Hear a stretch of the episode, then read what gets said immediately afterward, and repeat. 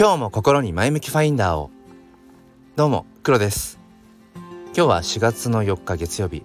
朝の6時ちょうどです。えー、なんかうん雨が多いですね。僕の地域では。今朝ももう朝からっていうか昨日の晩から？昨日自体もでもそもそも雨だったな。うん雨が降っております。でこのまあ春の時期に降る雨。まあ春の雨春雨とか。あとはあの桜が咲く頃にあの降ってる雨っていうのを桜雨って言ったりなんか本当にその日本人の何て言うんですかねその言葉の豊かさっていうのかな、うん、その季節に合わせた、まあ、言葉まあ季語って言ったりもするけど、うん、そういう日本語の持つ美しさをねなんかね改めて、えー、噛みしめているところです。えー、ということで今日はですねうん、まあ、僕自身が最近感じている、えー、話でそのアクセルを踏みたい自分とブレーキを踏もうとする自分っていうすごくね自己矛盾が起きていて、まあ、その辺りの話をしていきたいと思います。よければお付き合いください。このチャンネルは切り取った日常の一コマからより良い明日への鍵を探していくチャンネルです。本日もよろしくお願いいたします。ということで自己矛盾、うん、アクセルを踏みたい自分と、えー、ブレーキを踏もうとする自分まあ何かっていうと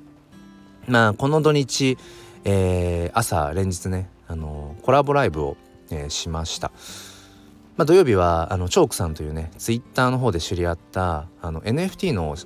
まあ、写真うんをやられている方で、まあ、その方と、まあ、NFT まあ、さらに言うと写真 NFT のまあ可能性とか未来っていうものについて、えー、語りました。で、えっと、日曜日は、えっと、萌子さんと、えー、そのお金とかその価値、うん、って何なんだろう。って稼ぐって何だろう。そもそもお金って何だろうっていう。なんかその辺りについて、えー、語ったんですね。でまさにこの2日間のこのテーマっていうものが僕自身の今そのアクセルを踏みたいのとブレーキを、えー、踏もうとするっていうそこの自己矛盾の話につながるんですね。でまずはそのじゃ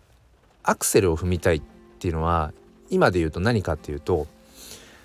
まあ、NFT フォトグラファーになりたいっていう思いがあるんですよね。うん。まあ、なりたいって言っても例えば今のこの教員という仕事を辞めて NFT フォトグラファーとしてコミットするっていうことじゃなくてまあそのあくまでも趣味でやっている写真なんだけれどもその写真を追求していったら今その NFT というものに結局なんだろうたどり着いたというのかな,、うん、なんか写真と NFT っていう掛け合わせに今たどり着いていてうん写真のさらなるなんかこう価値の追求をしていくにはこの NFT っていうものを無視はできないと。で僕自身も、えー、NFT のコレクターとしてねうんまあやっぱりその NFT の価値ってものをすごく今感じていてそしてまあ熱狂しているとだからそのコレクター側じゃなくて、えー、とその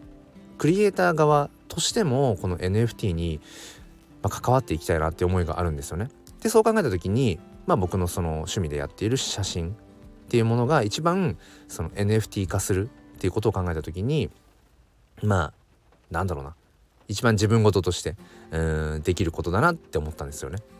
うん、ただこの NFT クリエイターとしてやってやっていくっていうのかな。何だろ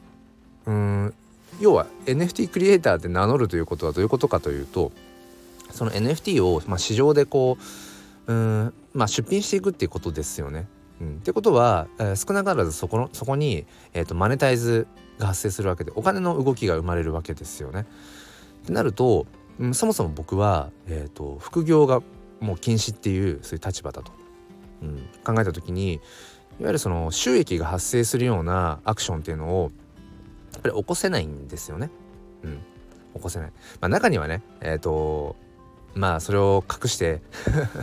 いわゆる副業を隠してやってるような、えー、公務員とかうん教員っていうのもゼロじゃないと思うんです。まあ、いろんな人いるからね、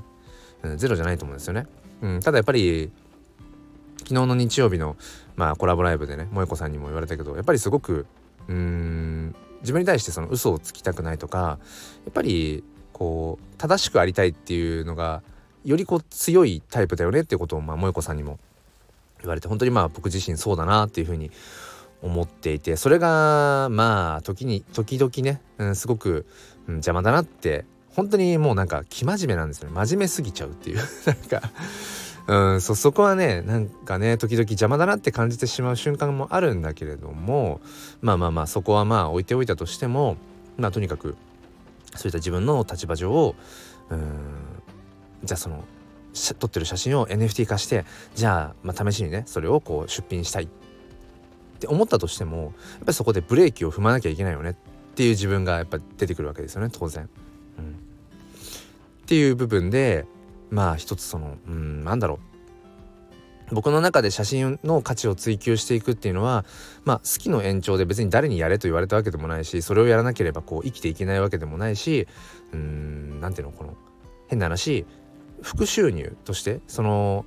別のその稼ぎ口として何かしたいっていうことじゃなくてあくまでもただただうん心心のままにというのかな突き動かされるままにやっていたらやっていったらその NFT 写真 NFT ってものにたどり着いているってだけなんですよね。でその好奇心のままにやっていくのであれば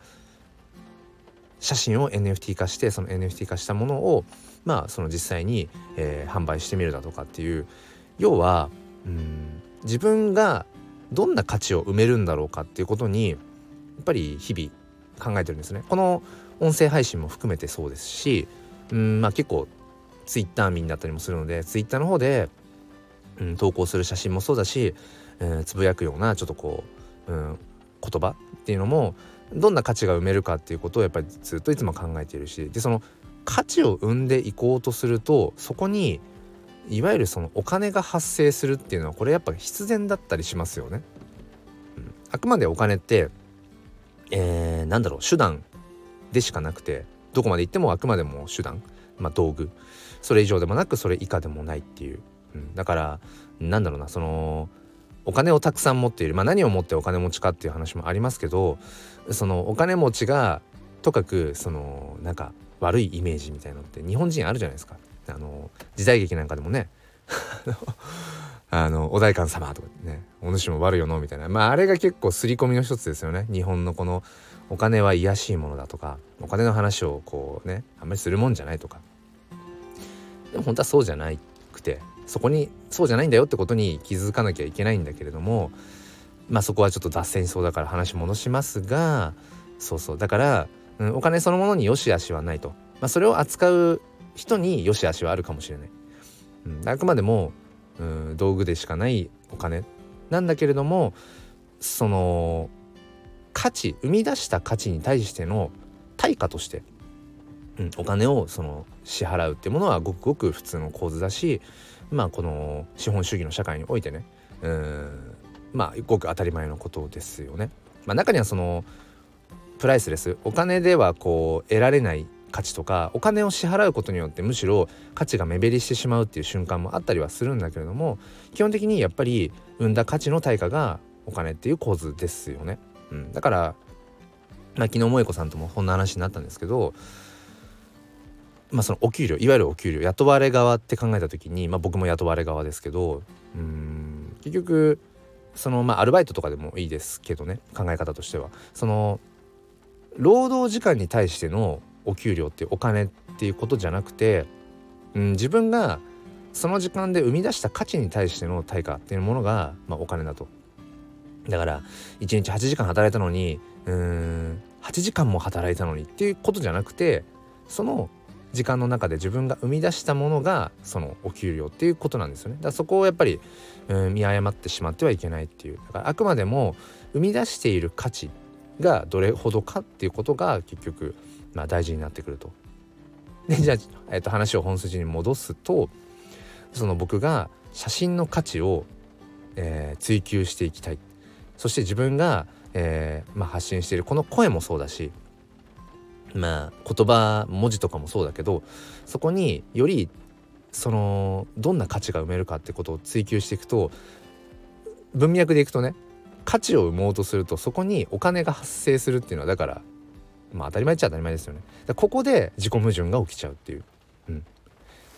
価値を追求していきたい。写真の価値って何だろう？声の価値って何だろう？言葉の価値って何だろうってぐんぐんぐんぐんアクセルを踏んでいきたいんだけどいやちょっと待てよ。今自分の社会的立場上をそれ以上いくとちょっとやっぱり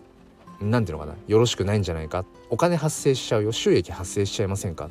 はいブレーキ踏みましょうっていうそういうお話でした。突然まとめちゃいましたがうん。今僕はこんな自己矛盾というのかな。そこにまあ陥っていてうん。まあわかんないです。これを聞いた方がねいやいやあのとはいえね副業20万以上うんいかないと確定申告必要ないでしょうとか20万未満だったら、えーと、住民税の方の、えーと、なんか申請は必要なのかな確か。だからなんかその範囲の中でやっても別に誰が困るわけじゃないしそもそも副業が禁止なのっていうのはうんその本業に差し障りがあるからそういうことをやめましょうっていうところがその副業禁止のその原理としてはありますよね。だからその中で誰に迷惑をかけるわけでもなく、うん、やるんだったらいいじゃんいいじゃんって背中をきっとね押してくれる人もいると思うしでもいやいやとはいえやっぱりうーん何ていうのかなうんルールとか そういうものって大事だよねっていう人もいるしちょっとその辺わかんないんですけれどもまあとにかく、まあ、ちょっとその今話したアクセルそしてブレーキのなんか狭間っていうのかなうんそこの良いところっていうのを、えー、考えていきたいなってことを改めて思います。ということで最後までお付き合いくださりありがとうございました。うん